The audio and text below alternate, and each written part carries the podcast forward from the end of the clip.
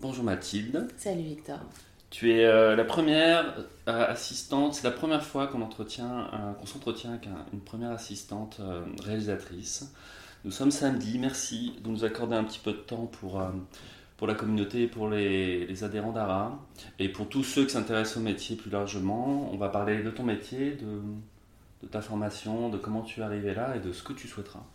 On vient de lancer les podcasts au sein de l'association il y a quelques mois. Euh, N'hésitez pas à, à vous référer au lien de l'article où vous trouverez ce même podcast de Mathilde pour euh, voir les précédents. Euh, en tout cas, Mathilde, bienvenue et merci. Euh, ça fait un moment qu'on essaie de mettre cet entretien en place, Mhm. Euh, non pas par ta faute, mais par la mienne. Je suis désolé d'avoir pris tout ce temps et je suis content qu'on arrive aujourd'hui à, à se voir pour, pour discuter de tout ça. Mathilde, est-ce que tu peux te présenter? Avec plaisir. Bah, je m'appelle Mathilde Kramer, j'ai 36 ans et je suis assistante réalisateur-trice. Ça dépend de qui est au-dessus de moi. On parle tout de suite du nom de- du poste ou? On peut si tu veux. pour la parenthèse tu es, tu es quel team toi? Je suis team euh, ce nom est nul.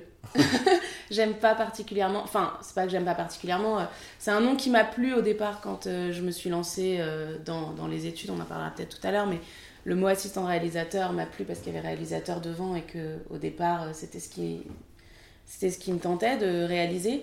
Mais euh, à la longue, je trouve que le mot assistant ressort beaucoup trop et que ça décrédibilise un peu le, propos du, métier et la vraie mission qu'on a sur le plateau. On est quand même les, en tant que première assistante et- premier assistant, on est les seuls chefs de poste à s'appeler assistant, à pas avoir euh, un nom qui commence par chef ou qui termine par général ou qui commence par directeur. Et donc je trouve que ça décrédibilise beaucoup le poste au final. On entend, on entend des, métaphores, des analogies type euh, contremaître, euh, euh, architecte, chef d'orchestre. euh, Mm. Comment toi, tu, as, tu as d'autres toi, termes moi, je trouve qu'on devrait s'appeler chef de plateau, peut-être, parce que c'est quand même ce qu'on fait, fait le plus. On, gère, on organise tout le plateau. En fait, c'est nous qui, qui sommes les, qui sommes les, marionnettistes du plateau. On est aussi, euh, pour moi, la plaque tournante de l'information. On est censé euh, tout savoir et pouvoir euh, diffuser à tout le monde toutes les informations utiles et, urgentes. Donc, et effectivement, on est là pour assister le réalisateur, pour faire qu'il ait toutes les, qu'il ou elle, hein, et toutes les images nécessaires pour le montage, mais on a aussi un pied en production, et donc du coup, on se doit de, de garder un œil sur la montre qui correspond au budget. Donc, donc on est, on, on n'est pas que euh, assistant du réalisateur euh, qui peut aussi sonner dans la tête des uns et des autres comme euh, Faire- personnel voilà, faire son planning et lui apporter son café. Ce qu'on fait avec grand plaisir, Bien ça des fait fois ça partie du taf aussi, mais ça n'est pas que ça. Tu, euh, tu as parlé de coordination, on pourrait, euh, on pourrait peut-être aussi l'appeler le, le coordinateur du plateau, Ouais, ce serait ou déjà chef de plateau comme tu l'as Mm. dit, euh, mais euh, pour toi c'est un coordinateur coordinateur général. général ouais. Pourquoi le régisseur, il, il a le droit de s'appeler général et nous, on est toujours... Alors, on est premier assistant. On a quand même... on a un podium. On est 1, 2, 3. Mais ouais, coordinateur général, ça serait peut-être pas mal. Coordinateur général. Coordinatrice Il va pas être générale. content, le, voilà, ce il va pas être content le régisseur général, il va y avoir deux généraux sur le, le plateau. Mais oui, mais en même temps, on est, on est des homologues, on bosse ensemble, donc euh, ça paraît logique d'avoir des noms qui se ressemblent. En plus, peut-être que du coup, les gens comprendraient un peu mieux que le régisseur général et le premier assistant euh, réalisateur sont à des niveaux euh, similaires et bossent en binôme, en fait. Si on parle de l'inclusion, euh, parce que c'est un sujet dont on parle beaucoup là depuis euh, quelques années, Mhm. euh, et qui est toujours en, en train de se chercher, j'ai envie de dire, notamment bah, dans la communauté. Il y a quelques jours, un- quelqu'un avait posté un sondage pour demander si il fallait dire assistante, réalisateur, assistant, réalisatrice, assistanteux. comment toi, tu, est-ce que tu trouves que l'inclusion a, a du sens dans les 4, 5, 6 variations possibles Bah, je trouve que ça a du sens d'un point de vue purement euh, grammatical et étymologique de la langue française. Parce qu'assistant mise en scène aussi, assistant réalisateur. Ouais, assistant ou assistante mise en scène, c'est plus simple parce qu'on dit assistant quand on est un garçon, assistante quand on est une fille, enfin quand on se considère garçon ou fille. Et euh, pour moi, le réalisateur ou réalisatrice, ça dépend de qui est au-dessus. Moi, je suis assistante réalisateur ou assistante réalisatrice. Je me considère femme, donc assistante.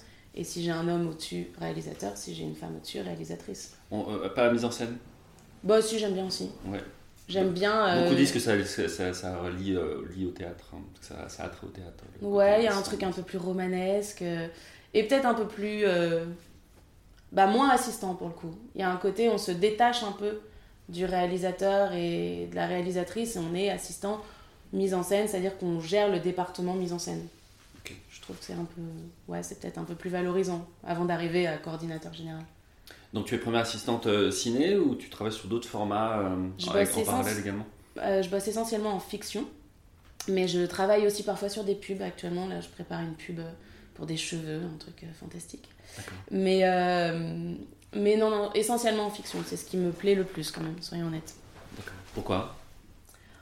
Parce que je crois que depuis toujours, j'ai des paillettes dans les yeux quand, euh, quand je vois euh, des films, quand, euh, que, que ça me plaît de raconter des histoires, que, ouais, que finalement, euh, on fait quand même ce métier euh, par passion et le produit final euh, m'intéresse bien plus en fiction qu'en pub. C'est-à-dire que clairement, je passe des soirées à regarder des films, je passe pas des soirées à regarder des pubs. Donc la pub, on sait tous qu'on le fait parce que financièrement c'est intéressant, que c'est des projets plus courts et que parfois on a des, on a des budgets intéressants qui nous permettent d'utiliser du matériel qu'on n'utilise pas en fiction.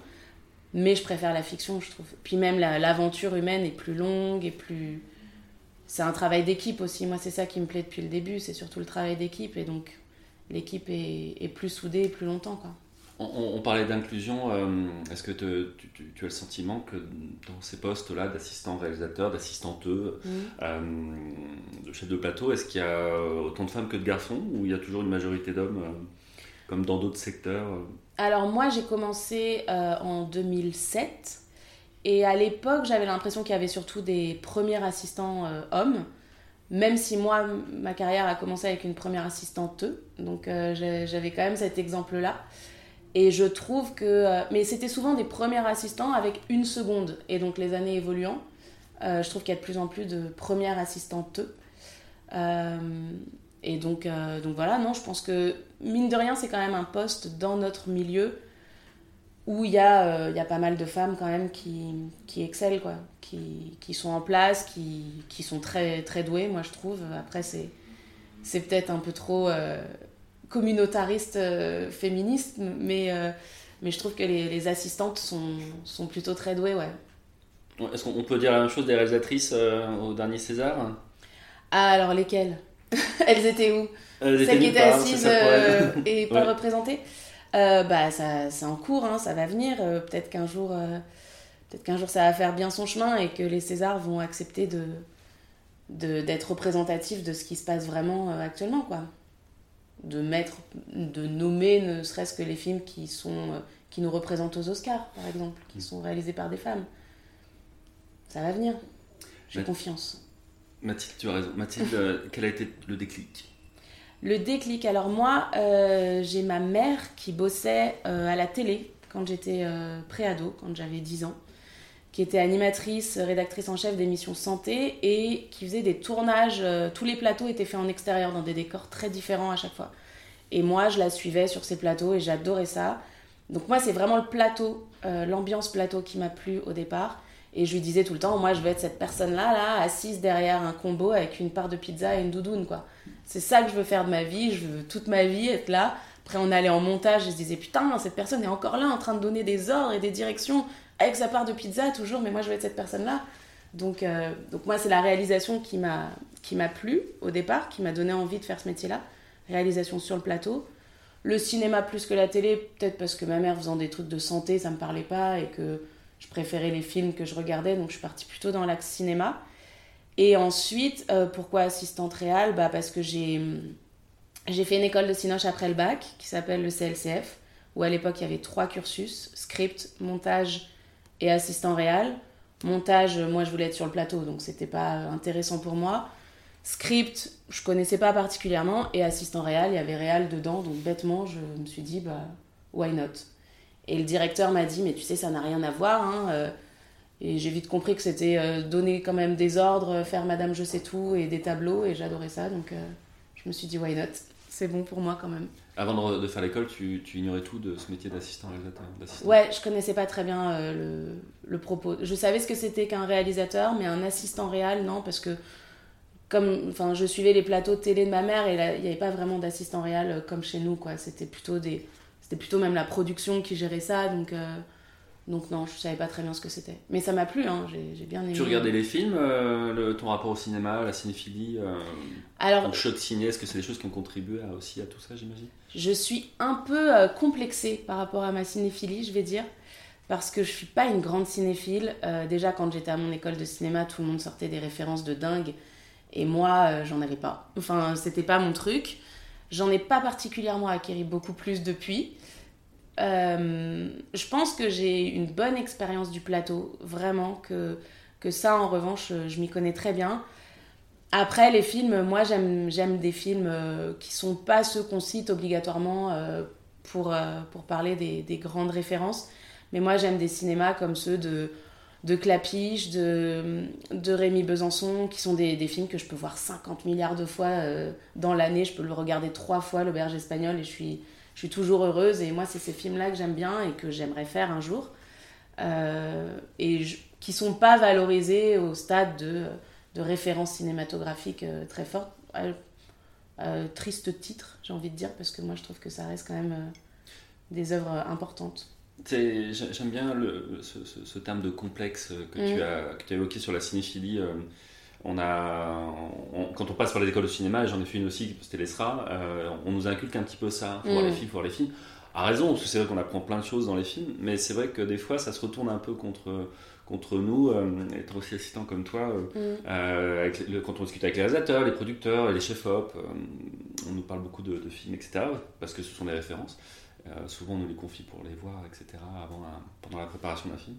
Mais euh, ce que ça me dit, euh, de ce que tu racontes, ce que ça me dit, c'est qu'on a le droit de ne pas être cinéphile pour faire ce métier.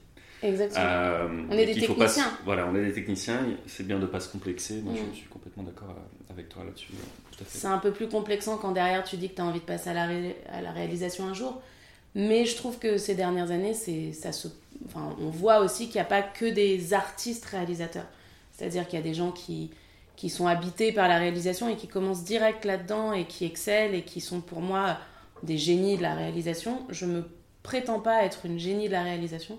En revanche, je pense que je suis une bonne technicienne. Je pense que je qu'avec le temps, euh, en tant que chef opérateur ou script ou euh, assistant réalisateur, on acquiert euh, une telle expérience du tournage, une telle expérience du produit, de la fabrication. C'est un artisanat un peu aussi au final on a des techniques d'artisanat qui font qu'on peut très bien réaliser euh, des projets derrière. Euh. Mm. Je pense que c'est. Il y a différents types de réalisateurs. Je ne serais jamais euh, Tarantino ou, Xavier Dolan. Il aurait fallu que je commence bien plus tôt et que je sois plus, plus cinéphile. Mais je, serais une très, je, peux être une bonne technicienne. Tu as des envies de réal Oh oui, je crois que ça s'entend un peu depuis tout à l'heure. Ouais, ouais, j'ai envie j'ai des envies de réal. Après, j'aime toujours mon métier de première assistante euh, réal. Et, et, euh, mais je, ouais, ça me titille fort. Ouais. Alors, Nota Bene, le, avant la, nouvelle vague, je crois, euh, c'est un opérateur qui m'a raconté ça, pour faire la petite parenthèse histoire du cinéma. Avant la, la nouvelle vague, le réalisateur était technicien. Depuis la nouvelle vague, le, réalisateur est passé au mm. statut d'auteur-réalisateur sacro-saint euh, euh, réalisateur-auteur euh, en France, à raison comme comme avec les abus qui vont avec parfois. Mhm. Ils ont souvent beaucoup de pouvoir, peut-être beaucoup trop, à pas citer les réalisateurs dont on entend souvent parler à ce sujet, mais pour tous les autres, ça se passe globalement bien. Mais c'est vrai que ça a changé beaucoup, paraît-il, avec la nouvelle vague. Bref, tu as fait l'école, tu as découvert le métier d'assistant. Euh, tu t'es retrouvé sur le marché du travail, dans la vie active. Qu'est-ce qui s'est passé? Qu'est-ce qui s'est passé? Comment tu as trouvé du, euh, travail? Est-ce que tu as pu mettre en pratique ce que tu avais appris rapidement? Alors, j'ai eu d'abord un premier stage via mon école, quand même, qui m'a permis de trouver un stage euh, sur un long métrage qui s'appelait Darling avec Marina Foïs et Guillaume Canet, réalisé par Christine Carrière. où j'étais donc stagiaire mise en scène. C'était mon premier pas vraiment sur un plateau de cinéma euh, c'était génial, c'était une super expérience. Moi, j'étais comme une dingue à 19 ans de me dire c'est bon, je suis sur un film de cinéma. Et puis derrière, ça a été plus compliqué. Je me suis dit bon, ok, j'ai fait un film, mais j'ai pas obligatoirement accroché tout de suite avec l'équipe mise en scène qui se connaissait pas non plus, qui bossait pas régulièrement ensemble. Il y a, il y a des façons de, de, faire sa carrière et il y en a certains qui intègrent une sorte de famille et qui évoluent au sein de cette famille sur tous les projets que fait cette famille. Moi, ça s'est pas passé comme ça. Non, derrière, ce que j'ai fait, euh, bah, en fait, j'ai appelé, j'ai harcelé un, un, nombre incalculable d'assistants réalisateurs euh, dont je trouvais les contacts par des biais euh, très différents, soit sur des sites comme la phare ou où il y avait le, le à l'époque, enfin voilà. et puis surtout, j'ai je me suis rendu compte qu'en discutant avec tout le monde, tout le monde finissait par connaître quelqu'un qui connaissait quelqu'un qui bossait dans le cinéma. Et donc je disais sans arrêt à tout le monde, j'ai envie de bosser dans le Cinoche, j'ai envie de bosser dans le Cinoche. Et finalement, mon plus beau contact, celui qui, si je retrace tout, tout mon parcours professionnel, est sûrement le contact à l'origine de ma carrière, c'est mon pharmacien qui me l'a donné, euh, qui était aussi le, le père de mon meilleur ami, hein, mais on était très proches, et qui me dit Mais qu'est-ce que tu fous en ce moment? Tu bosses? Et je dis Bah non, je viens de finir ce tournage là, darling, mais j'ai rien derrière. Il me dit Bah écoute, il y a un mec qui habite. Euh, qui habite à Miami, mais sa mère, elle habite dans le même village que nous. Et là, il est de passage et il vient chercher des médocs pour elle. Et ce mec est producteur aux États-Unis. Il me dit Tu veux que je te mette en, en lien? Je dis Bah ouais, pourquoi pas, écoute, vas-y. Et il a donné mon nom à ce gars-là. Ce gars-là m'a appelé. Et euh, deux semaines après, je partais sur un film de Josiane Balasco euh, aux États-Unis pendant une semaine. Euh, c'était, c'était improbable. Et donc là-bas, j'ai rencontré cette première assistante, Zazie Carcedo, ma maman de cinéma qui derrière m'a fait bosser, qui, qui avait elle-même une équipe et qui m'a, du coup donné des contacts euh, ponctuels. J'ai vraiment eu le sentiment d'avoir le parcours de celle qui, qui venait remplacer les gens qui n'étaient pas dispo. C'est-à-dire une équipe très en place, mais leur troisième assistant n'est pas dispo à ce moment-là. Hop, j'arrivais au bon moment. J'accrochais pas l'équipe pour évoluer avec euh, sur tous les projets, mais euh, voilà. Et du coup, j'ai l'impression que j'ai bien fait tourner mon nom au final en rencontrant beaucoup de personnes différentes. Et je crois que c'est ce qui a payé au final. Tu t'es fait un peu de réseau là-bas, du coup Aux, États-Unis bah, Je me suis fait du réseau avec euh, ceux qui étaient sur place, mais, euh, mais c'est très, c'est, très fermé quand même. Euh. Tu rentres en France après et tu as, as, pu enchaîner les projets grâce à ce premier film Grâce, à, ce premier film, j'ai rencontré un autre assistant que Zazie m'a présenté. J'ai eu la chance de repartir aux États-Unis aussi grâce à ce producteur avec qui je m'étais très bien entendue. Je suis repartie deux fois aux États-Unis sur deux, deux, films français à chaque fois. Et, euh, et puis derrière, euh, les contacts se sont enchaînés et, et voilà. On parle de l'autre complexe franco-français, l'anglais?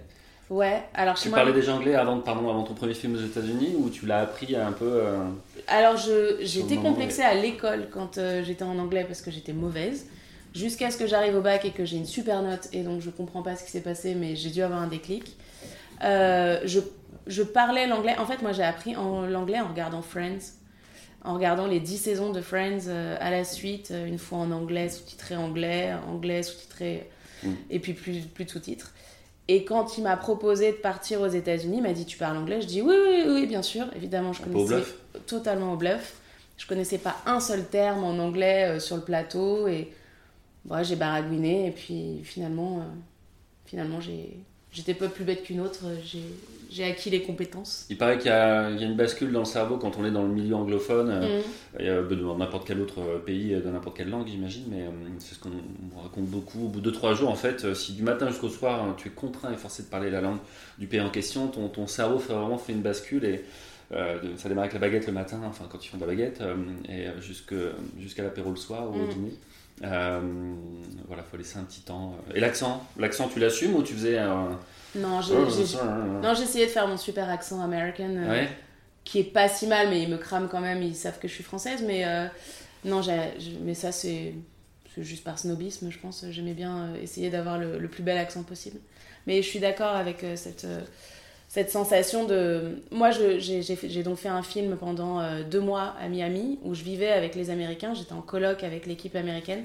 Et donc là, j'étais confrontée... Euh, mon premier assistant, en plus, sur ce film-là, euh, ne parlait pas hyper bien anglais, donc je passais mon temps à traduire au Toki en anglais entre, les, entre le français et l'anglais. Et, et je me suis mise à rêver en anglais, en fait, la nuit. Et c'est là où je me suis dit, ouh, j'ai passé un cap quand tout mon rêve est en train de se passer en anglais, c'est, que j'ai passé un cap. Les 10 saisons de Friends Ouais, les 10. Aucun, un, petit, un petit glossaire de, vocabulaire cinéma, peut-être quand même, au cas où Oula, comme ça De but en blanc Non, non, mais Quiet, please Voilà, ta base. Il y a des glossaires, je crois, quand même, pour te, te mettre un peu dans le truc du jargon, mais. Euh, ouais, après, euh, j'écoutais aussi sur le plateau ce que disaient mes chefs, parce que j'étais pas chef à l'époque. Donc, euh, je, je m'imprégnais aussi de tout ce que disaient.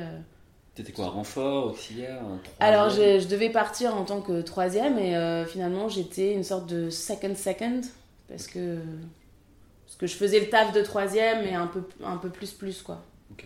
Mm.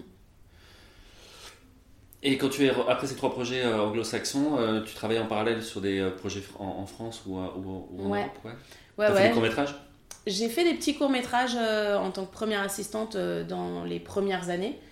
J'ai fait de la régie aussi parce qu'il fallait faire ses heures et que et je conseille d'ailleurs à tout le monde de faire euh, de la régie, de passer par la régie. Je pense que tout le monde devrait au moins faire un film en régie pour essayer de comprendre euh, ce qui se passe et ce que ça représente vraiment la régie, que c'est pas juste mettre du, du, café dans une machine et, et faire des transports.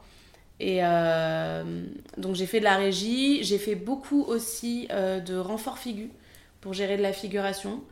Tout ça c'était pour essayer de, fermer mon statut quoi, et de, vivre indépendamment de, de mon métier. Et je savais très bien que j'allais pas trouver à chaque fois des longs métrages euh, tout le temps. Et donc j'ai fait de l'assistana euh, figu chef de file qui est au final euh, extrêmement lié à la, à la mise en scène. Enfin ça reste le même département.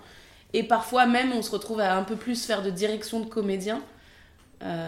Et ouais ça j'ai bien aimé aussi. Il t'a fallu 2-3 ans plus moins pour en vivre de ce métier là j'en ai vécu assez rapidement, honnêtement. Euh, grâce à tout ça combiné, euh, j'en ai vécu assez rapidement. Après les premières années, on va dire que euh, il y a eu des années qui étaient plus ou moins belles, où j'ai complété avec du babysitting, j'ai complété avec d'autres expériences. J'ai été aussi à un moment embauchée en, en, CDI dans une boîte de prod, mais je le disais à personne, parce que pour moi c'était l'angoisse d'être en CDI. Je voulais à tout prix être intermittente. C'était pour des projets pour Canal+. Euh, c'était très sympa, mais à chaque fois qu'on m'appelait et que je pouvais pas quitter mon CDI parce que le projet n'était pas trop gros, je disais non, mais je suis sur un projet avec Canal. Je voulais faire vraiment croire que j'étais encore euh, dans la fiction alors que j'étais sur des émissions télé, euh, mais qui étaient géniales, hein, où j'ai appris beaucoup de choses. Mais je voulais vraiment pas être en CDI. Quoi. Qu'est-ce que le court-métrage t'a apporté pour revenir sur cette thématique-là? À l'époque où j'ai fait du court-métrage. Qu'est-ce que tu dirais que ça t'a apporté d'essentiel euh, bah, l'époque où moi j'ai fait du court métrage, on était vrai, enfin c'est sûrement encore le cas, mais c'est très rock'n'roll quoi. Puis on, est tous un peu débutants quand on débarque, donc euh, il faut faut y aller. Euh, on met vraiment les mains dans le caca, si j'ose dire, et on n'est pas dans le confort et donc ça apporte, je pense, peut-être un peu de, tout terrain. La grosse force d'adaptabilité qu'on doit avoir quand on est technicien de de, de, fiction, de plateau, et particulièrement assistant réalisateur, je trouve que c'est une des qualités importantes qu'il faut qu'on ait, l'adaptabilité. Ça, je pense que je l'ai bien apprise aussi en, en court métrage. Le premier film, c'est quand même celui qui appelle le second. Euh, le plus, ça a été le plus dur à décrocher ce projet avec ton, enfin, ton, ton, ton, Mon producteur. de pharmacien. Euh, est-ce que c'est hmm. vraiment le premier qui a été le plus dur ou ça a été la suite euh, quand tu as commencé à. Non, après deux, trois films, il y a eu une traversée. ouais, ça a été plutôt après. Euh, ben, toujours pour ce truc où j'ai pas accroché d'équipe mise en scène qui me prend sous son aile et qui me fait grandir. Donc il a fallu à chaque fois, vraiment j'ai eu l'impression presque à chaque film qu'il fallait que je qu'il fallait que je dise bah voilà je suis dispo, j'ai envie de bosser, salut, que je rencontre des nouvelles personnes. J'ai jamais arrêté à chaque stade de rencontrer des nouvelles personnes, de de relancer, de garder le lien. C'est ce que j'allais dire, tu continuais à faire du, à faire à démarcher euh, des, techniciens, des, des, techniciennes, euh, des consoeurs et confrères sur les sites, les annuaires euh, disponibles Je démarche plus autant, mais j'entretiens.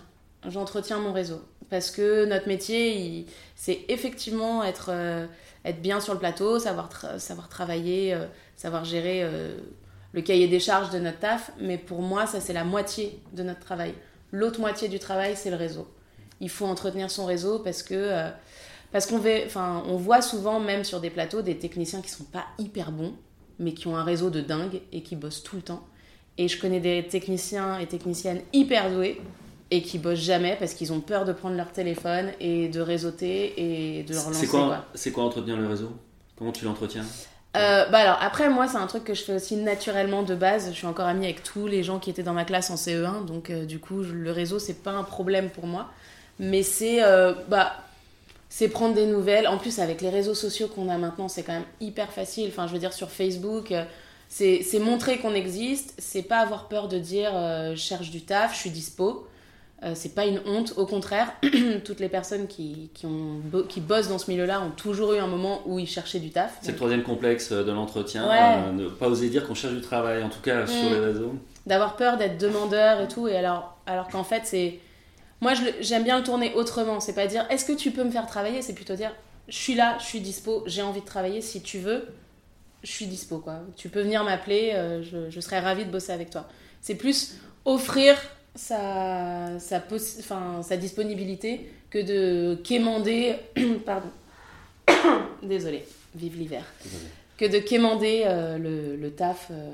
Et moi, du coup, ça me déculpabilise de me dire euh, je suis pas là en train de quémander, je suis juste en train de dire je suis dispo et, et j'ai envie de bosser. quoi. Quand tu démarchais au tout début, là, à ta sortie d'école, tu disais que tu avais harcelé un peu tout le monde, entre guillemets. Tu, ça a répondu favorablement? Alors, ça a répondu essentiellement pas favorablement, mais euh, pas, pas de manière négative. À chaque fois, c'était plutôt sympathique en me disant voilà, toujours, euh, j'ai mon équipe. Ouais, j'ai mon équipe qui est complète, euh, je suis pas dispo maintenant. Alors, il y a certaines personnes avec qui j'ai réussi à prendre un café, à les rencontrer, mais j'ai pas forcément bossé avec pour autant. Mais je me suis rendu compte des années après que d'avoir rencontré ces personnes, que de les avoir eues en lien sur les réseaux, d'avoir souhaité leurs anniversaires, la nouvelle année, d'avoir liké leur post, d'avoir échangé partiellement. Euh, des années après, ça a payé. Des personnes que j'avais harcelées au départ, avec qui je n'ai pas travaillé, six ans après, parce que bah voilà, ils ont vu mon parcours, ils ont vu que je continuais de bosser, que je que j'étais toujours dans le coin. Six ans après, on a bossé ensemble quoi. Et donc au final, on a l'impression de plus avoir juste un orteil dans le milieu, mais de faire partie du milieu, parce que cette personne qui elle fait déjà partie du milieu nous connaît, et donc c'est un c'est un engrenage, quoi. Et pour moi, c'est presque plus important que de bien bosser sur le plateau. Alors après, si on bosse bien, c'est la totale, quoi. C'est-à-dire que on nous rappelle aussi parce qu'on bosse bien. Mais j'ai vraiment vu des gens qui bossent pas hyper bien et, et qui continuent de bosser comme des fous parce que parce qu'ils ont des potes partout et que qu'ils entretiennent bien leur réseau, quoi. Drôle de drôle de justice. Ouais, mais je crois que c'est un peu comme ça dans beaucoup de milieux, en fait. Euh, ça et dans notre milieu en particulier, c'est de l'humain. Donc euh, au final, euh, on pardonnera peut-être plus facilement à un mec de, de, mal bosser, mais bon, il est sympa, on est un mec ou une fille, hein, on est content de bosser avec cette personne, de le voir tous les jours. Je me dis que ça, ça, ça joue aussi, quoi. Surtout en mise en scène. Ça fait combien de temps, euh, si tu devais donner une période là, en 5, 10, 15, 20 ans? Ouais. Combien de temps tu, tu, travailles dans ce milieu? Je dirais, bah, j'ai commencé en 2007. Donc euh, c'est là que les gens vont voir que je suis pas très douée en calcul, mais euh, ouais, entre 15 et 20 ans quoi. Comment ça a évolué pour toi ce boulot? Le milieu? Comment le milieu comment, a évolué? Comment ça a évolué entre le, Covid, euh, MeToo, etc. et puis, puis tout, ce qui, tout, ce qui, tout ce qui est un petit peu moins sur la, place publique? Comment pour toi ça a évolué un peu ce métier? Bah, c'est un peu bizarre, j'aurais du mal à, à, dire comment ça a évolué parce que pour moi ça évolue comme le monde actuel, donc il n'y a pas de, et puis ma, ma référence à moi, j'évolue en même temps que ce milieu-là, donc du coup, je ne sais pas qui évolue, est-ce que c'est le milieu ou est-ce que c'est moi?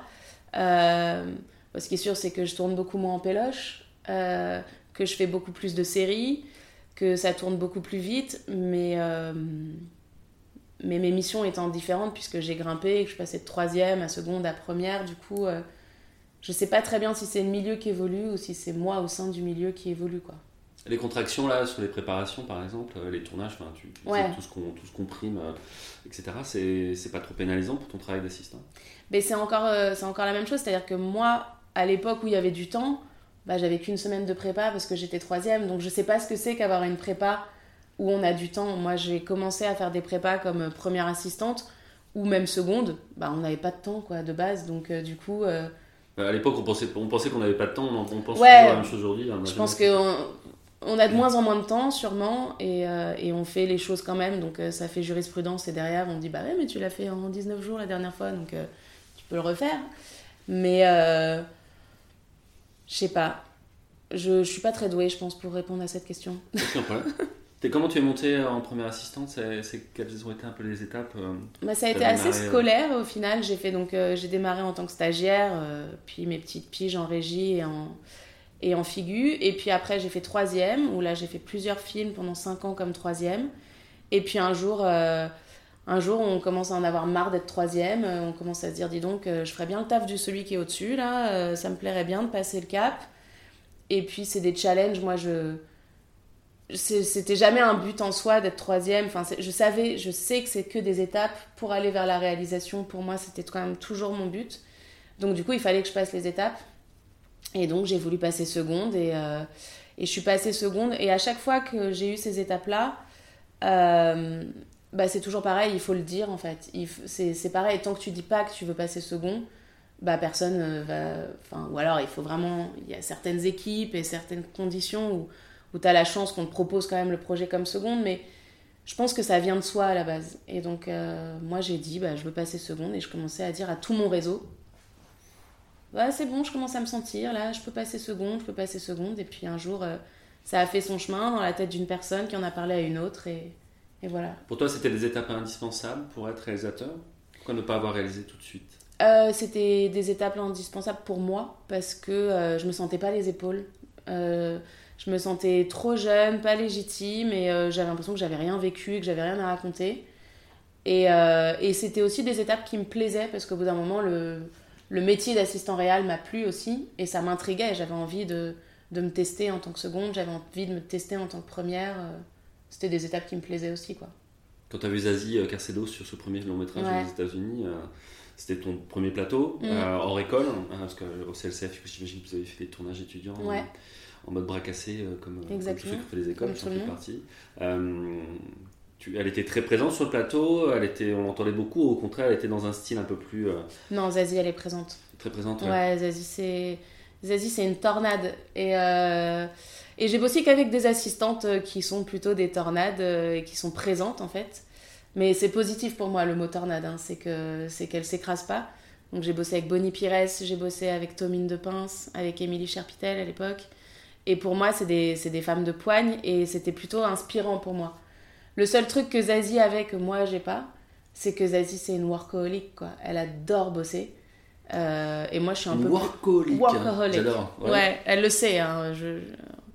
Elle, euh, elle, elle bosse, mais comme une tarée, quoi. Et moi, je me souviens que je la regardais et, et je me disais, mais comment je vais tenir? Comment je vais faire ce métier? J'ai pas, j'ai pas l'énergie qu'a cette meuf-là, quoi. Et après, euh, en bossant avec d'autres personnes, tu, tu, te rends compte que l'énergie, tu l'as ailleurs, tu l'exprimes différemment. Et finalement, je, je l'ai, l'énergie. Je l'exprime pas comme, comme Zazie, peut-être, mais mais elle faisait du sport tout le temps, elle était au taquet. moi, je me disais, waouh, mais moi, je, je vais jamais tenir, je serai jamais première assistante, c'est pas possible avec une telle énergie. Mais, euh, mais tu, sembles être, pardon, tu sembles être dans un profil aussi présent sur le plateau. Ouais. Euh, par rapport à ce que tu as dit précédemment, euh, est-ce que l'assistant a le droit d'avoir son style? Bah oui, Enfin, je veux dire, chaque humain est différent, donc chaque, assistant, je suis même pas sûre Son style tout en, tout en s'adaptant, euh, c'est un peu le, le, bout de ma question, pardon. Je suis même pas sûre que ce soit une question de, de droit. Je pense que involontairement, chacun a son style. tu... Enfin, tous les assistants avec qui j'ai bossé, il y en a aucun et aucune qui se ressemblent. Il y, a des, il y a des veines, il y a des façons de faire, il y a... on apprend les uns des autres, donc automatiquement tu, tu vois des réflexes chez les uns, chez les unes, que, qui sont les mêmes chez les autres, mais ouais, j'ai bossé avec des premiers assistants hommes aussi qui sont euh, qui ont leur propre style quoi. Je, pense à Ali Cherkaoui, euh, je pense à ah là là le cœur Ali, cœur cœur sur Ali. Non mais voilà, qui sont des qui sont des assistants qui ont, qui ont leur style, qui s'adaptent au projet, qui s'adaptent au réal et tout, mais qui ont qui ont leur personnalité. C'est horrible, sinon ça veut dire qu'on est juste pour le coup, non, on n'est pas que, euh, que dans l'ombre du réalisateur. Quand on manque un petit peu de confiance, euh, j'imagine, enfin je, le sais aussi, il y a beaucoup d'assistants qui n'osent pas s'affirmer euh, parce qu'ils peuvent confondre suradaptation et, et affirmation de soi. voilà, trouver le juste milieu entre un réalisateur qui peut être très très très prenant, pour rester mm. poli, et, et, puis un, style des, pour aussi assumer des, une envie de travailler d'une certaine manière. Euh, tout ça, c'est très lié. Voilà, euh, c'est pas toujours évident de s'affirmer quand on assistance, quand on a des grosses personnalités. Euh, et on a beaucoup dans ce métier réalisateur, chef opérateur, producteur, comédien. Mm. C'est pas facile de trouver sa place quand on est assistant et pour affirmer son style quand on est dans ce style-là d'assistant un peu présent. Il y a des assistants qui, du coup, peuvent, à contrario, être très retrait. Euh, qui éteignent leur toki, enfin qui sont vraiment dans une logique de non-communication. Euh, je le fais à gros traits, mais ça existe. Euh, qu'est-ce que tu en penses? Bah alors, je suis désolée pour ces assistants-là. Moi, je comprends pas très bien, perso, puisque pour moi, notre, notre, notre outil principal, enfin, en tout cas, notre mission principale, c'est la communication. Donc, couper la communication, pour moi, je... après, ça doit dépendre aussi du réalisateur ou de la réalisatrice que tu as en face. Euh, je pense que dans des moments comme ça, euh, tu t'adaptes aussi. Il y, a des, il y a des réals qui supportent pas que tu sois en train de gérer plein de choses en même temps, qui veulent que tu sois collé à eux. Moi, j'ai pas eu ça. J'ai surtout des réals euh, qui, qui adorent que je sois en train de gérer plein d'autres trucs que eux, qui, les, qui dédouanent eux et qui, qui, leur permet à eux de gérer leur, leur direction de comédien et, et leur découpage. Mince, j'ai perdu le fil de mon truc. Tu parlais du réalisateur, que tu t'adaptais à eux. Euh, d'ailleurs, on peut en parler de cette petite bébête qui est réalisateur. Euh, ouais. Comment cette grosse bébête. cette grosse bébête. Euh, oui, non, bah, je rebondis là-dessus. En fait, nous, notre outil, quand on regarde sur un plateau, la caméra, bah, ils ont une caméra et des batteries. les machines, ils ont des cubes et des calciflets et des rails. Nous, à part une feuille de service et un plan de travail, enfin, c'est pas vraiment des outils, on a des humains. En fait, nous, on gère des égaux, on gère des, on gère de l'information, mais on gère aussi de la. On est, on est un peu les psys du plateau, quoi. Enfin, je, on, on gère les. On gère les états d'âme des uns des autres. Il faut pas froisser euh, le HMC euh, parce que euh, ils ont pris plus de temps et qu'on les a attendus, mais il faut pas froisser non plus les électros. Faut pas froisser. Il faut essayer de faire que toute cette famille s'entende bien et, et, évolue ensemble, que les égaux des uns soient valorisés, mais pas non plus au au risque d'écraser les égaux des autres. Enfin, donc on, on, fait que ça, bosser, jauger. Euh. Faire de la politique? Ouais, on fait. Ouais, même si je déteste ça en vrai, la politique, mais euh, je dirais plutôt de la diplomatie que de la politique. Et vraiment de la, de la, enfin, de la psychologie, quoi. Moi, j'ai vraiment. Après l'éco-responsabilité, il y a l'éco-gestionnalité, enfin, l'éco-responsable et l'éco-gestion, quoi. Mm. Euh, il y en a beaucoup d'ego dans ce métier Ah, bah ouais. Bah oui, mais à tous les stades en vrai. On parle tout le temps de l'ego des comédiens ou l'ego des chefs-op, mais tout le monde a de l'ego. Enfin, L'ego, c'est grande famille du cinéma. Ouais, mais bon, déjà, tous les humains ont de l'ego de base, mais dans ce milieu-là, euh, on est des passionnés et puis, euh, et puis c'est un milieu où il faut faire sa place, quoi. À n'importe quelle place, il faut, il faut un petit peu euh, parler plus fort que les autres et, et, se montrer un peu plus. Donc il faut. On joue avec notre ego. Est-ce qu'on t'a empêché Est-ce qu'on t'a euh, opprimé Est-ce qu'on t'a ostracisé euh, Comment tu as réussi à, te sortir des, personnalités un peu toxiques de ce métier euh, qui des fois te freinent et t'empêchent?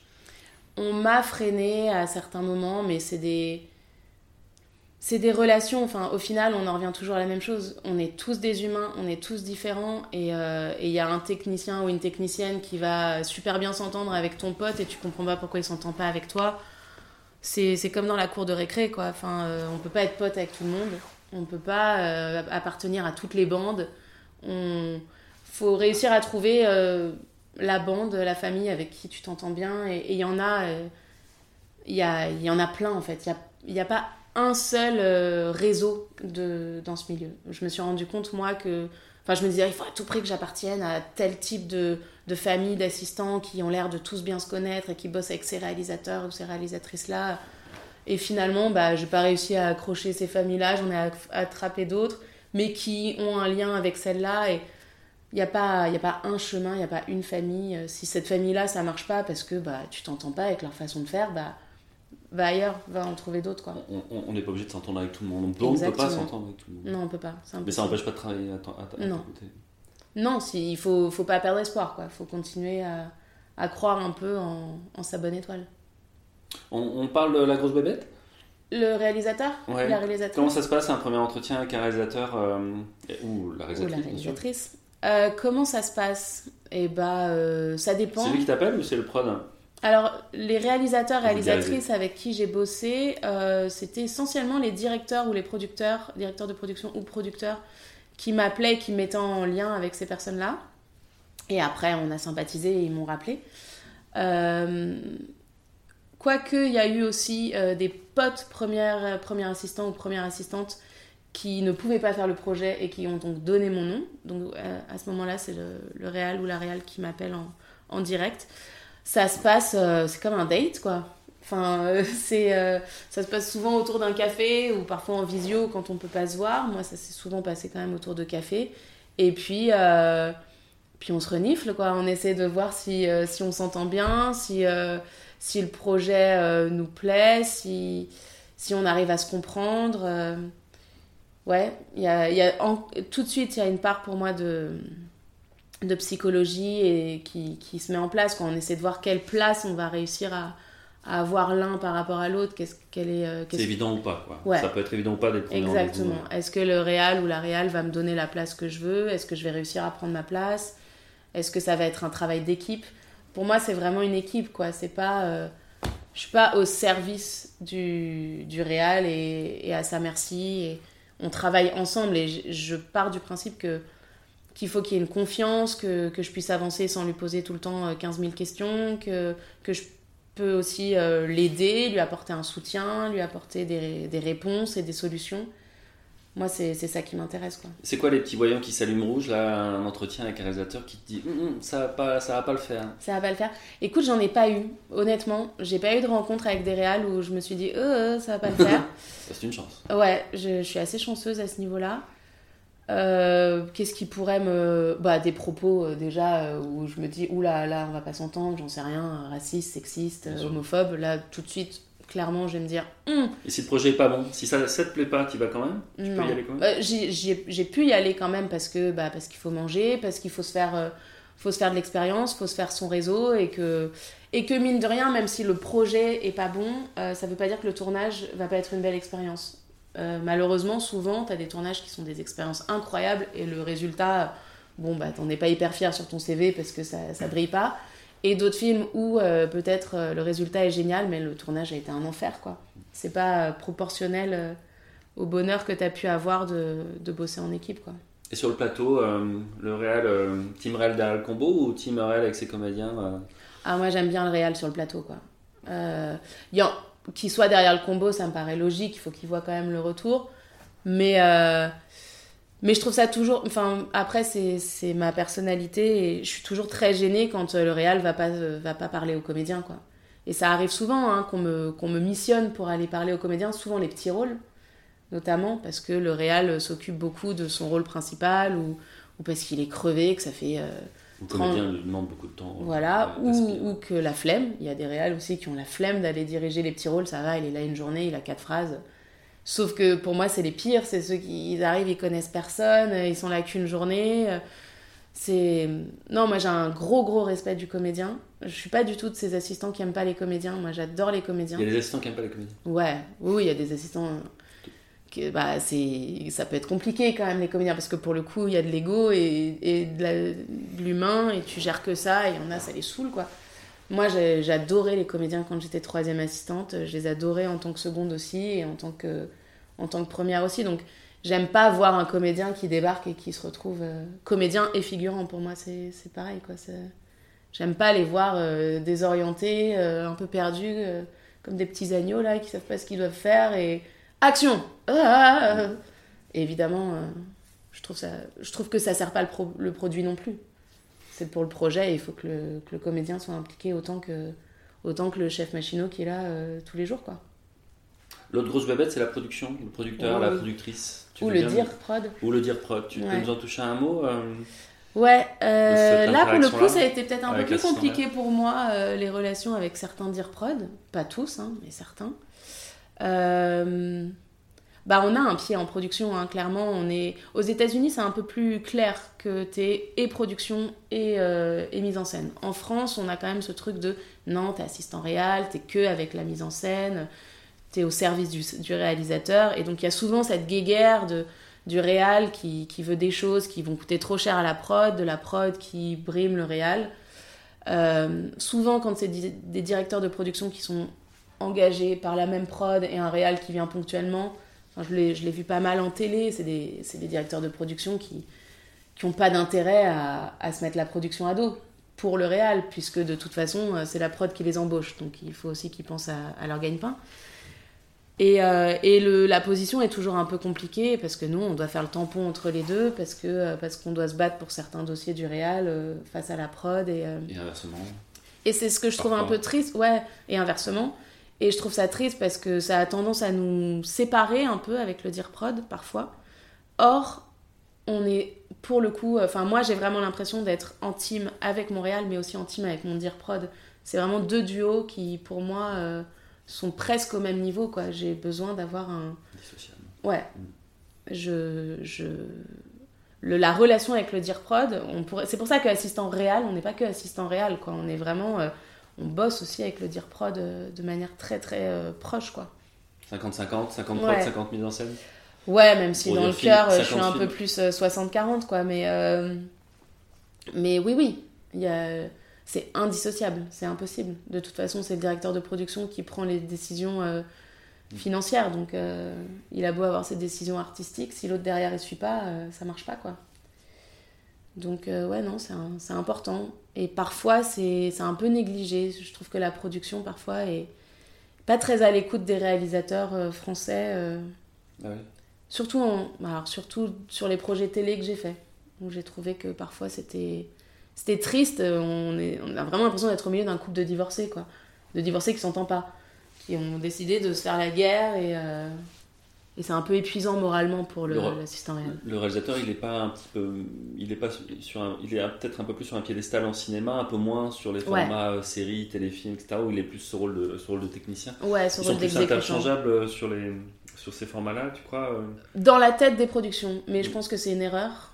Je pense que c'est une erreur sur certaines, euh, sur certaines productions. Le réalisateur est tellement impliqué euh, que le- au final, le produit, le, le projet, euh, il est tout autant euh, le sien que ce qu'un réalisateur de long métrage. Quoi. Et je trouve, ça, je trouve ça dommage parfois de. Les productions euh, ont un peu plus le sentiment que le projet est à eux et que le réalisateur il vient exécuter ce que la production a décidé qu'il devait faire. Sauf qu'en vrai, euh, si le projet marche, c'est aussi parce que le réalisateur est, bon et, gère bien son équipe, gère bien son projet, gère bien ses comédiens. C'est un peu plus, comment dire, commercial, on va dire. Un peu plus un produit, quoi, quand on fait de la télé. T'as réussi à, tra- à re- à retravailler avec plusieurs fois avec un même réalisateur ou Ouais. un peu ouais? Ouais, ouais. Bah, en télé, d'ailleurs. Euh, avec un réal que j'aime beaucoup, qui est un ami maintenant, qui s'appelle Chris Briand. Et euh, ouais, ouais, j'ai... et on adore bosser ensemble. Bon, là, on bosse pas ensemble cette fois-ci parce que parce qu'il bah, il est en Belgique. Mais, euh, mais ouais, ouais, c'est, euh, un bonheur. Quand c'est un réal avec qui tu te comprends, avec qui ça, ça fonctionne bien, c'est. Pareil avec les productions, j'imagine. Ouais. Ouais, bien tu sûr. As ton, ton, ton réseau. euh, Ouais, j'ai mon petit réseau de, de dire prod euh, et de producteurs avec qui j'ai avec qui j'ai déjà bossé plusieurs fois et, et c'est chouette. Quand ça marche bien, c'est enfin c'est un bonheur quoi. C'est c'est comme une histoire de couple ou comme une histoire d'amitié quand il y a une quand il y a une osmose euh, et avec ses équipes mises en scène aussi. Quand on trouve les bons assistants euh, pour nous suivre derrière, euh, en qui on a confiance et qui vont nous épauler aussi euh, parce que mine de rien, on part au front. on est chef, mais derrière, on a 4 ans, quoi. On a tous un peu peur et on se dit, ah, je suis un peu tout seul à, prendre les décisions, à, faire ma grande gueule et tout. Ce serait bien si derrière mon équipe, ils étaient bien solides, bien soudés et que, et que si les autres gens de l'équipe viennent me cracher dessus, ils sont pas en train de dire, ah ouais, qu'est-ce qu'elle est relou. Donc, Ton équipe, c'est euh, le second, c'est surtout lui avec qui ou elle que tu travailles. euh, T'essaies de travailler un petit peu avec les mêmes ou euh, Ouais, j'aime bien, j'aime bien. Après, j'aime bien, j'aime bien varier aussi. Puis, puis ils ont aussi d'autres, d'autres assistants eux. Mais ouais, c'est second et troisième. Enfin, moi, c'est vraiment et stagiaire si je peux avoir un stagiaire, ce que j'aime bien euh, demander à chaque fois quand même, parce que on- encore une fois, tu parlais de compacter, on compacte, mais euh, on compacte aussi le tournage, on compacte les, les budgets, mais on a quand même toujours besoin d'être, euh, d'être nombreux sur le plateau. Ouais, j'aime bien, moi, avoir des équipes mises en scène où on s'entend bien, où on peut aller boire des coups ensemble, euh, mais où on arrive quand même à, à avoir chacun nos postes sur le plateau et à pas, à pas, à pas se marcher dessus, quoi. comment tu gères le stress? Je range mes ongles. je n'ai plus d'ongles. Euh, ouais, non, ça, c'est, c'est le problème, oui. C'est un, que- c'est un boulot stressant, on, va- on- on le sait tous. Ouais. Comment, comment on arrive à gérer euh, ce, ce démon-là euh, euh, Sans parler du fait aussi que certains confondent euh, le stress et la, le- le- la diligence qu'on peut mettre dans son Mm. travail. Euh, pour pas dire le zèle, quand on en fait un peu trop, évidemment, c'est pas l'idée, mais gérer le stress, euh, c'est quand même un truc, euh, c'est un, dossier. Ou alors tu as la chance d'être by, by, default. pas du tout, pas du tout stressée. Non, non, je suis stressée. Mais j'avais un assistant réel avec qui j'ai bossé qui me répétait sans arrêt Mathilde, ça n'est qu'un film. Tu vas pas jouer ta vie sur ce film-là, il y en aura d'autres. Donc souvent, quand il y a un truc qui arrive comme ça, je me dis ça n'est qu'un film. Euh, l'avantage de notre milieu, c'est de notre métier, c'est qu'on sait quand ça s'arrête aussi, donc ça c'est plutôt cool. Et après, euh, moi, il y a une gestion du temps. J'aime bien avoir mes week-ends, par exemple. Je n'aime pas trop travailler le week-end. Je me donne la semaine sans souci. Je fume pas, donc je fais peu de pause clope. Donc je suis vraiment à fond euh, toute la journée sur mon. C'est un peu le problème. Hein. Il faut que je fasse un peu plus de pauses, mais je fais des pauses aux toilettes. Du coup, c'est l'astuce. Hein. Pour ceux qui bossent pas, faut aller faire pipi. Et euh, donc je, mais le week-end, j'aime bien qu'on me laisse mon week-end, j'aime bien qu'on me laisse mes soirées. Donc évidemment, je reste d'astreinte s'il y a des urgences ou quoi que ce soit, mais rapidement. Droit à la déco, quoi, minimum. Ouais, rapidement, en début de prépa, euh, je préviens euh, gentiment, je distille des petites infos comme ça. ce week-end, je suis pas dispo. et ils comprennent vite que c'est même devenu des blagues sur certains tournages. Genre, ah non, Mathilde, le week-end, on la, on la dérange pas. Bah non. J'aime bien qu'on me dérange pas le week-end. Je recharge les batteries, quoi. Même pas un petit SMS Si, si, on peut, mais j'ai le droit de pas répondre. je réponds à ce que je trouve urgent, quoi. Non, non, le côté euh, on, te, on te harcèle, il faut faire des feuilles de service tout le week-end, il faut... Si j'ai besoin, si, si moi j'établis que j'ai besoin de faire des feuilles de service ou de bosser sur mon plan de travail le week-end, je le fais, mais s'il n'y a pas de grosse urgence, le... J'en sais rien, euh, désolé pour euh, l'exemple que je vais prendre, hein, j'aime beaucoup les chefs costumières, mais si une chef costumière m'appelle le samedi matin en panique parce que la tenue de euh, dans deux semaines est pas validée, euh, non. Non, non, il faut savoir gérer son propre stress et je vais lui dire non, t'es gentil. Si c'était la tenue de lundi matin, je comprends, mais la tenue de vendredi dans deux semaines, on verra ça lundi, quoi. Donc ça, et puis après, après, euh, je me drogue, quoi. Enfin, je veux dire, non, je... Ou tu es alcoolique euh, depuis le Covid Non, je ne bois pas, pas beaucoup. Non, je prends de l'huile de CBD parfois, mais ça n'a pas obligatoirement de rapport avec, euh, avec le stress du plateau. C'est peut-être plus une question de cycle menstruel pour les femmes qui nous écoutent. C'est très bon en SPM. Mathilde, est-ce que tu as déjà accepté des projets aux conditions financières difficiles hein, en termes de salaire, de, de, fabrication? Quelle est un peu ta... Est-ce qu'il y a une limite selon toi pour ceux qui, qui pourraient y être confrontés? Euh, bah moi j'en ai peu accepté pour être honnête parce que j'avais envie de vivre de mon métier, j'avais envie de d'être active et que en vrai j'avais besoin d'argent pour bosser. J'en ai fait quand même quelques-uns des courts-métrages au départ. Euh, pourquoi je les ai fait Parce que j'avais du temps et parce que j'aimais bien la personne qui me le proposait et que donc du coup ça m'intéressait de partir sur ce projet-là, que j'avais besoin d'acquérir des expériences et que je me suis dit why not? Et plus j'ai commencé à bosser, moins j'ai fait de projets, euh, de projets pas rémunérés ou, peu rémunérés. Euh, là, dernièrement, j'ai fait un film quand même où on avait zéro budget, où on était une équipe vraiment essentiellement faite de stagiaires. Je l'ai fait parce que c'était une boîte de production qui se lançait dans la fiction et que c'est une boîte de prod avec qui j'aime beaucoup bosser. Donc euh, il y, a des liens aussi qui, qui, sont déjà installés. Et j'avais le temps, encore une fois, j'avais le temps. J'étais pas euh, financièrement euh, la corde au cou. Je me suis dit, bon, allez, vas-y, tu peux prendre, un mois pour faire ce projet-là pour eux. Et c'était finalement incroyable. Euh, ce qui était assez dingue, c'est que ma mère, que j'avais au téléphone régulièrement, me disait, mais c'est fou, j'entends dans ta voix un tel bonheur d'être sur ce projet, alors qu'on était, mais j'étais payée 2000 balles pour 12 semaines, enfin, rien à voir, quoi. Enfin, je Vraiment, j'étais rien payé, autant ne pas me payer, quoi. Et on se donnait à fond, on dormait tous ensemble dans le même château. Et, et en fait, j'ai retrouvé euh, l'artisanat, le, travail d'équipe et le côté brique et broc euh, que j'aime bien aussi dans le Cinoche et qu'on perd un peu parfois avec les gros budgets. Parce que euh, qui dit gros budget dit grosses attentes de la prod, dit grosse pression de, de l'argent. Et derrière, parfois, on perd un peu le l'essence même de ce pourquoi on fait ce métier qui est de se retrouver avec des potes, bah, enfin la part de pizza derrière le, derrière le combo, quoi. Enfin, qui... Mm. Donc parfois, quand, euh, quand ça s'y prête, quand, euh, quand c'est un projet qui me plaît, que c'est des personnes qui me plaisent, je suis pas contre. Et puis je sais que si moi j'ai envie de passer le cap aussi, peut-être qu'il faudra que je réussisse à motiver des gens pour me suivre dans ce, dans ce truc-là. Donc ça, ça me paraît pas improbable. Après, Ça dépend aussi toujours de comment c'est présenté, de... et tant que c'est safe et que c'est pas, euh, que c'est pas dangereux. Quoi. Si, si c'est des conditions vraiment euh, extrêmes, dangereuses et, et pas réfléchies, non, ça m'intéresse pas. Quoi. Tu, tu, tu, négocies le salaire de tes équipes Alors. Où se, comment ça se passe quand tu as ton, pour ton second, ton troisième, euh, voire au moins pour le second ouais. négocier les salaires, c'est toujours un peu compliqué, je trouve. Il y a ce problème de la grille tarifaire minimale où étrangement euh, les productions oublient le mot minimal. Donc euh, le maximal ou le majoré euh, n'existe jamais. Tu veux dire qu'on peut être payé au-dessus des grilles de salaire On devrait, on devrait quand même pouvoir faire valoriser notre expérience, la difficulté du, du projet. Donc il y a des projets où les productions en ont conscience et te le proposent d'office. Ça m'est arrivé notamment sur la fin de ma carrière de seconde où on m'a proposé, c'était un projet compliqué, on m'a dit attends, on va te faire un deal. Euh, voilà, et on m'a doublé mon salaire en me disant ça va être compliqué, il va y avoir de la nuit, tu vas bosser comme une dingue.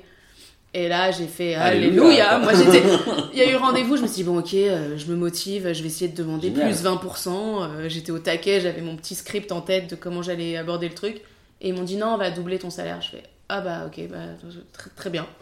Et, et c'était bien parce que finalement, effectivement, le tournage a été très long, très compliqué. Mais mon implication, à aucun moment je me disais putain, je me donne, je me donne, et, eux ils donnent rien quoi. Je, je trouvais qu'à la fin de la semaine, euh, quand j'avais ma, ma, fiche, euh, ça, ça, faisait sens quoi. Non, après moi, du coup, comme on a du mal à dealer les, les tarifs euh, de base, ce que j'impose quand même aux productions très rapidement, c'est le défraiement du matériel. je, pour moi, et au moins ma seconde ou mon second sur, tout le, sur tout le tournage et toute la prépa, et le troisième au moins en prépa. C'est un défraiement carrément pour les ordi, c'est pas seulement une couverture de l'assurance, par l'assurance de la Alors, ça c'est toi qui me l'as appris la dernière fois, je ne savais pas qu'on pouvait faire couvrir par euh, l'assurance euh, son matériel, donc peut-être que je ferai les deux. Mais non, généralement je demande un, défraiement matériel. Enfin, je le demande sans vraiment le demander. Je dis moi je je travaille pas sans défraiement matériel. Euh, moi j'ai un ordinateur, j'ai des logiciels, que je mets à jour, que je paye. J'ai un iPad sur le plateau. C'est quoi ta fourchette de défraiement que tu demandes entre un projet fauché et un film hyper bien payé euh je sais pas de fourchette. J'attends de voir ce qu'ils me proposent. Généralement, on est autour de, de 15, 15, euros la journée, je crois, quelque chose comme ça. Pour ton ordi, quoi, hein, surtout. Pour, mon pour tout le matériel que, que je ramène. Téléphone, ordi, ou des voitures, c'est encore autre chose. ouais, mais c'est vrai qu'à une époque, on nous donnait un téléphone de production. On nous le donne plus.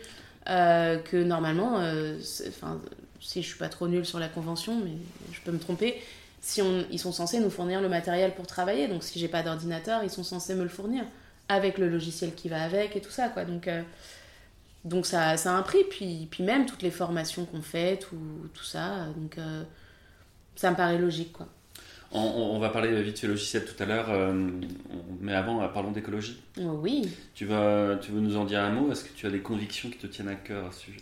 Bah, de base, j'ai des convictions qui me tiennent à cœur. Après, j'évolue dans un milieu où si on voulait être vraiment écolo, on arrêterait de faire des films. Enfin, c'est pas vraiment le milieu le plus écologique qui existe. Mais après, il y a quand même des choses qui, y a des, choses qui se mettent en place, qui, qui, sont de mieux en mieux. Le principe de la gourde, déjà, sur le plateau. Moi, il y a, un truc qui m'a toujours fait beaucoup de mal quand j'étais sur les plateaux, c'est de voir on sort d'un décor, on ramasse toutes les petites bouteilles d'eau euh, qui ont été entamées et on les jette dans une poubelle. pleine, euh, pleine, ou à moitié Ouais, pleine ou à moitié pleine. Moi j'étais là, mm. surtout quand on était en extérieur, je vide là avant de l'acheter. Mm. Il y a de l'herbe à côté, renvoie-lui au moins cette eau-là. Donc ça c'était un peu dur. Euh, ça se fait de moins en moins. Heureusement, les gens ont des gourdes maintenant et, et, on commence à faire un peu des tris. Enfin voilà, il y a des choses qui se mettent en place. Mm. Mais c'est sûr que bon, on a des groupes électrogènes, on a des énormes camions. On prend, on prend la voiture, on prend, l'avion. On, fait venir des, des animaux exotiques. je veux dire, on est, on n'est pas ce qu'il y a de plus écolo, mais, euh, mais on peut essayer de l'être un peu. Quoi. 5 litres d'eau, euh, paraît-il, une feuille à 4. On y repensera quand on fera nos jours à jour euh, mm. et nos feuilles de service. On imprime de moins en moins cette feuille, c'est peut-être pas un mal d'ailleurs. Euh, Les smartphones, mais bon, c'est aussi de la pollution déportée. quoi. Le harcèlement, les violences et euh, je suis pour. je veux dire, je suis euh, totalement pour. Hashtag MeToo. hashtag MeToo. Moi, j'ai pas eu beaucoup de. Honnêtement. T'as pas hein. emmerdé, ça va? Non. Après, on m'a pas emmerdé. Évidemment, en étant. en commençant dans le milieu du cinéma à 19 ans, fille bon. Il y, a les stéréotypes, il y a le stéréotype, voilà, euh, il y a le euh, stéréotype de euh, des anciens euh, chefs de ça, poste qui veulent à tout prix te faire la bise le matin, euh, de euh, des petites remarques, mais aussi il y a, il y a sûrement eu des, des passes droits euh, que j'ai pu avoir aussi parce que j'avais ma petite tête de mignonne et que ça passait bien, peut-être. On parle de sexisme ordinaire, euh, les petits trucs du quotidien dont on se rendait pas compte avant, euh, justement, la révolution MeToo. Ouais. Ça parle, ça, enfin, dans les cas extrêmes, ça va de tenir une porte maintenant à une dame. hein, on on m'a déjà fait. Moi j'aime bien qu'on me tienne la porte, hein, honnêtement. Je... Mais j'aime bien la tenir aussi. Enfin, je veux dire, je tiens la porte à un, un machinot qui passe avec des rails. Ça, c'est- c'est- je trouve que c'est juste logique de tenir la porte à quelqu'un et qu'il se la prenne pas en pleine tête. Mais euh, non, le sexisme ordinaire, oui. Bah, après, euh, non, ce, que ce qui peut exister un peu parfois, moi je trouve, c'est que on écoute moins une voix de femme sur un plateau qu'une voix d'homme. Ça m'est arrivé sur des tournages où j'avais un réalisateur et euh, le réalisateur criait moteur à tout va alors qu'on n'était pas du tout prêt. Et l'ingé son, à chaque fois que le réal disait moteur, ça tourne. Et quand moi je demandais le moteur, il le donnait pas. Et donc très rapidement, je, me suis- je l'ai chopé, je lui ai dit écoute, je t'explique, si tu entends une voix qui n'est pas la mienne qui demande le moteur, ça ne sert à rien de le donner, on n'est pas prêt. Il faut que ce soit une voix de femme, c'est moi. La voix de l'assistante. La voix de l'assistante te. Mais ce réflexe de dire euh, ok, admen, euh, moteur, euh, ça tourne, dès que c'était une voix d'homme et quand c'était une voix de femme, ils m'entendaient pas en fait. Ils n'entendaient pas la fréquence de la voix de femme. Je me suis dit, ouais, là il y a un peu de taf à faire encore. euh. Mais d'ailleurs, moi quand j'ai commencé, mes chefs m'ont appris à poser ma voix, à demander le silence euh, sans avoir la voix qui monte, en demandant le silence en ayant la voix qui tombe, comme un ordre, un truc. euh, voilà. Ah oui. Pas silence, s'il vous plaît Ça, personne t'entend. Quand, quand tu fais, du coup? Silence, s'il vous plaît Toi, tu. Tu t'imposes le truc, quoi. Parce que si, tu, si tu le lances comme ça, avec ta petite voix toute frêle. Et euh, donc voilà. Donc je me souviens de chefs qui m'ont dit non, non, il faut que tu. Pas que des chefs, c'était même aussi des électromachinaux qui me l'ont dit quand j'ai commencé. En me disant, tu sais, si tu fais tomber ta voix, si tu dis un truc euh, plus grave, tu verras, on va plus t'écouter. C'est des vieux réflexes, mais qui peuvent, qui peuvent servir. Très bien conseil. Voilà. Euh, Le Covid, hein, Le Covid, ah, c'est fini quelle ou belle, pas quelle belle période. Euh, moi, j'ai eu la chance de ne pas être arrêtée quand même pendant le Covid parce que je venais de finir un tournage, j'ai eu le Covid donc j'étais en vacances. C'est fini, euh, je sais pas, non, enfin je suis pas médecin, euh, mais euh, c'est. Je pense qu'on est pénible. plus, ouais, on n'est plus à cette époque où on nous s'est le nez tous les jours, quoi. Ouais, tout à fait. C'était un- c'était particulier, hein, mais c'était particulier dans tous les, dans tous les milieux. C'était l'époque qui était particulière, quoi. Après, moi, j'ai eu vraiment cette chance de pas me retrouver sur des tournages où, euh, où ça a été la bérésina à cause du, du Covid et il y a tout à remettre en place parce que c'est sûr qu'à notre poste, le jour où il y a quelque chose qui doit s'arrêter, où t'as pas le comédien ou machin, enfin ça, ça m'est arrivé, mais sur une, une demi-journée, enfin c'était pas, c'était pas le branle-bas de combat où t'as tout le tournage qui s'arrête et faut tout redécaler. Et... Voilà, pour le coup, tu travailles le week-end tu, tu, tu râles pas trop, mais Euh, référent euh, éco, euh, éco-responsabilité, ré- référent Covid, référent harcèlement, référent, je, je l'oublie, je l'oublie le quatrième, il y en a un quatrième. le coaching, le coach d'intimité. Ah oui, Bon, C'est pas vraiment un référent, mais ouais. est-ce qu'il y a pas, un- est-ce que trop de référents, tu pas de référent? Il y a les délégués du personnel Ouais. aussi. enfin bon, c'est encore autre chose. Mm. Mais ces référents là qui s'ajoutent un petit peu à chaque révolution, À chaque ou cause importante, il y en a de plus en plus sur les plateaux. Ça, ça fait partie des choses qui ont Ouais. fait pas mal évoluer le boulot là. Moi, j'avoue que dans tous ceux que tu m'as cités, c'est le référent Covid hein, qui, pour moi, fait moins sens aujourd'hui. À une époque, euh, il faisait un peu sens, mais ça avait donné un peu trop de pouvoir parfois à des gens et un peu trop de zèle, et on se retrouvait avec des, avec des tyrans et des ayatollahs de- du, du gel hydroalcoolique et du masque, à en oublier un peu le caractère humain de notre métier. Et puis, euh, en tant qu'assistant réel, c'est un peu difficile de faire le silence avec, euh, avec un tissu le visage. Donc ça, euh, c'était pas très simple. Mais euh, non, référent intimité, enfin un coach intimité, moi je trouve que c'est une très bonne chose parce que c'est souvent un problème ces scènes d'intimité où euh, on est dans un...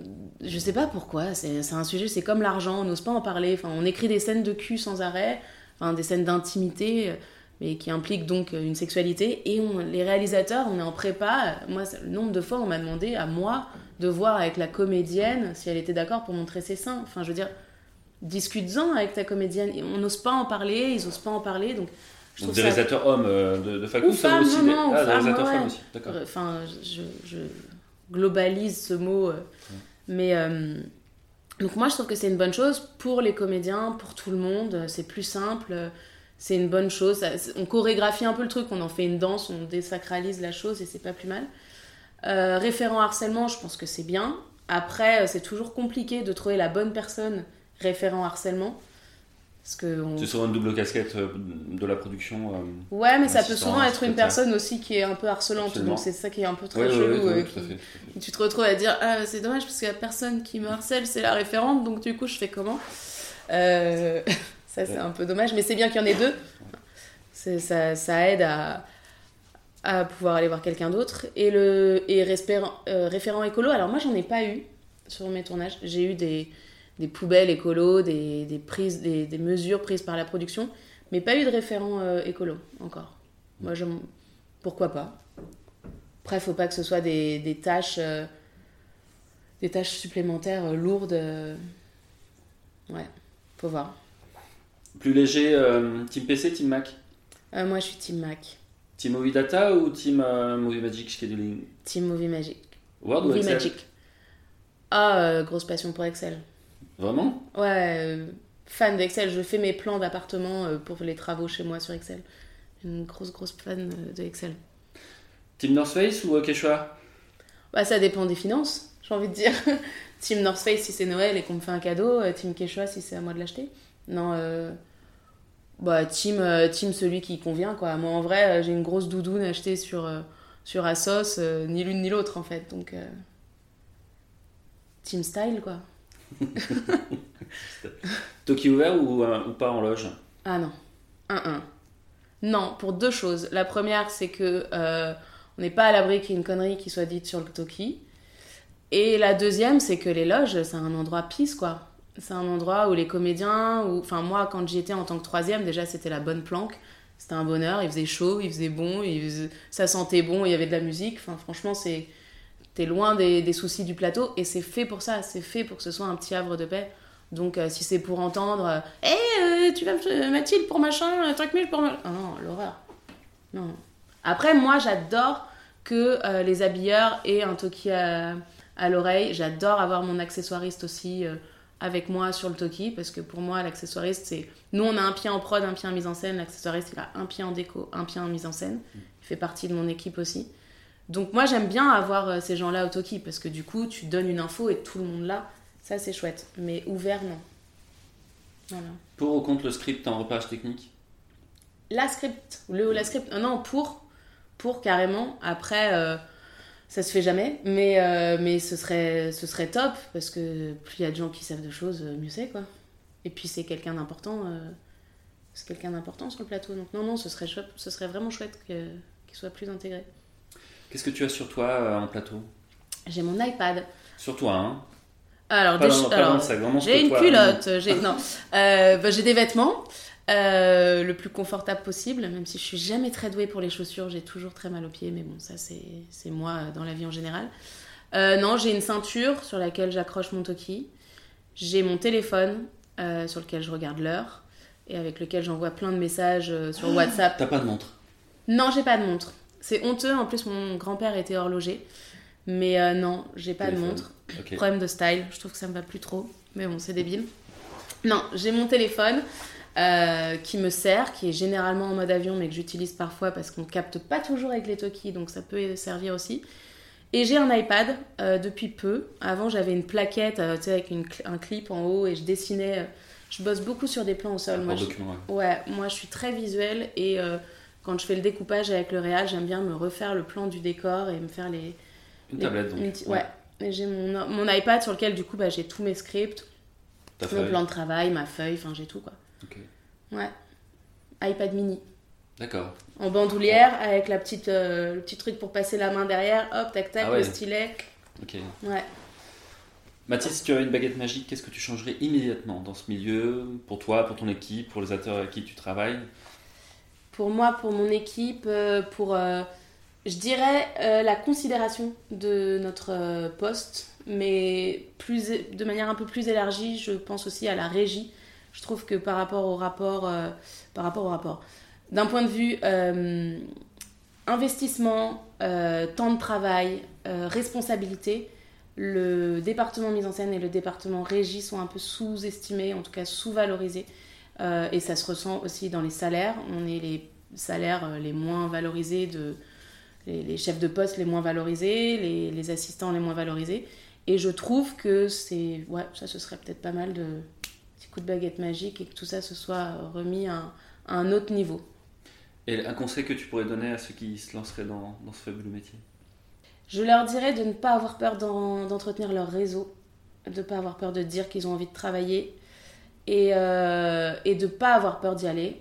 Euh, parce que c'est un, un métier, de toute façon, c'est un poste où être trop timide n'est pas, un, pas un atout. Donc euh, voilà, il faut le mettre de côté, il faut dire, euh, faut y aller. Il faut pas avoir peur de parler aux gens et il faut se lancer. quoi. Mathilde, merci. Merci à toi, Victor.